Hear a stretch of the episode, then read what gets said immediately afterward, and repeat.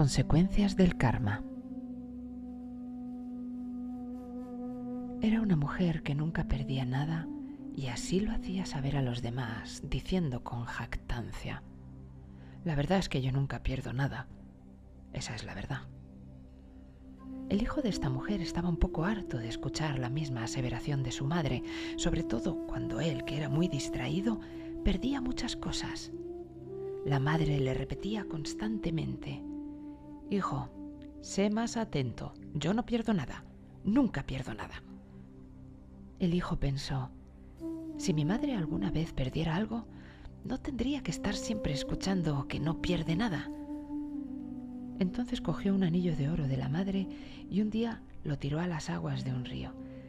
Satisfecho se dijo, cuando mi madre descubra que ha perdido el anillo, ya nunca podrá volver a decirme que no pierde nada.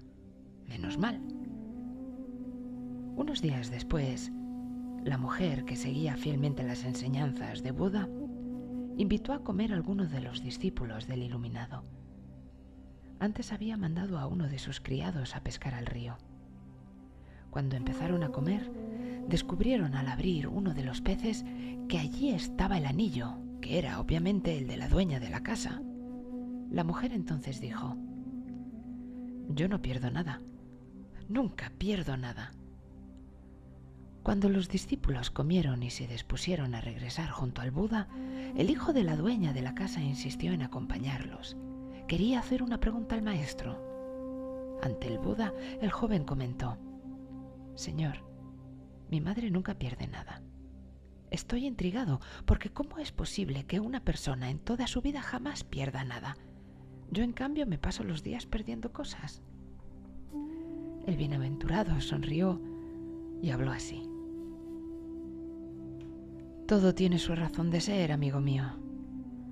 Hoy vas a descubrir quién era tu madre en una anterior existencia.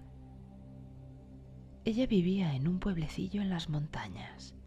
Era ya una mujer anciana y muy pobre, cuando los habitantes de la zona, al llegar el crudo invierno, decidieron ir al valle para no tener que soportar tan inclementes temperaturas. Pero la mujer tuvo que quedarse allí y se refugió en las cuevas de una asceta.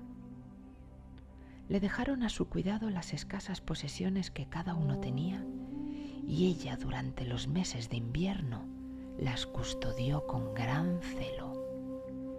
Cuando volvieron las gentes, les dio a cada uno lo suyo. Por tales acciones le ha correspondido a esa mujer, en esta vida tu madre, no perder nunca nada. El sabio declara, a las causas siguen sus efectos, a las acciones sus reacciones, a los actos sus consecuencias.